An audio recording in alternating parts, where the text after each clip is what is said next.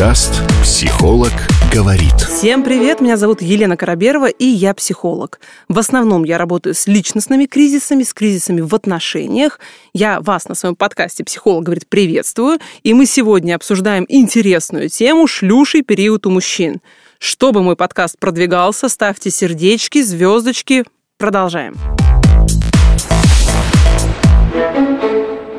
Уже обсудили шлюший период у женщин, и я надеюсь, все поняли мою позицию. У мужчин такой период тоже есть, и такое бывает, что он затягивается. То есть мальчик растет, период вот этих гормонов активных проходит, а он продолжает постоянно менять партнерш. То есть у него вообще не завязываются отношения, он просто перебирает партнерш. Или, к примеру, у него есть какие-то отношения с какой-нибудь совершенно прекрасной девушкой, но у него постоянно есть любовницы и девушки, э, которым он посылает свои сексуальные флюиды и готов заняться с ним сексом. То есть это мужчины, которые подписаны на 7 тысяч девушек всех из города, которые привлекательно выглядят. У него постоянно 100 каких-то диалогов с совершенно разными девушками, и он всегда открыт к контакту с девушками и всегда готов э, накормить их ужином и заняться с ними сексом. Я абсолютно уверена, вы знаете таких товарищей и примерно поняли типаж, который я описываю.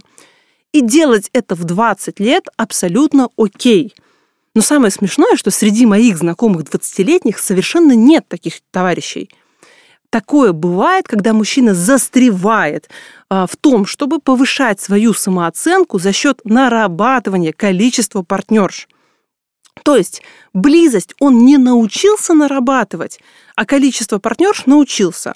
На каком-то первичном контакте он очень классно себя ведет – говорит правильные слова, умеет очень хорошо ухаживать, он может быть очень хорош собой и поэтому привлекателен. Но дальше он не может, не хочет и не умеет поддерживать контакт. И еще раз повторюсь, в 20, ну окей, в 25 это может быть еще нормально. Но когда мужчина в 30, в 35 или в 40 продолжает заниматься тем, что вместо качества набирает количество партнерш, с кем он общается, то это абсолютно не окей. И здесь я, конечно, рекомендую мужчине идти к психологу и разбираться, почему нужно повышать самооценку за счет количества женщин. А девочек я призываю, женщин, девушек, дорогие мои, это не надо исправлять. От этого нужно развернуться и уйти.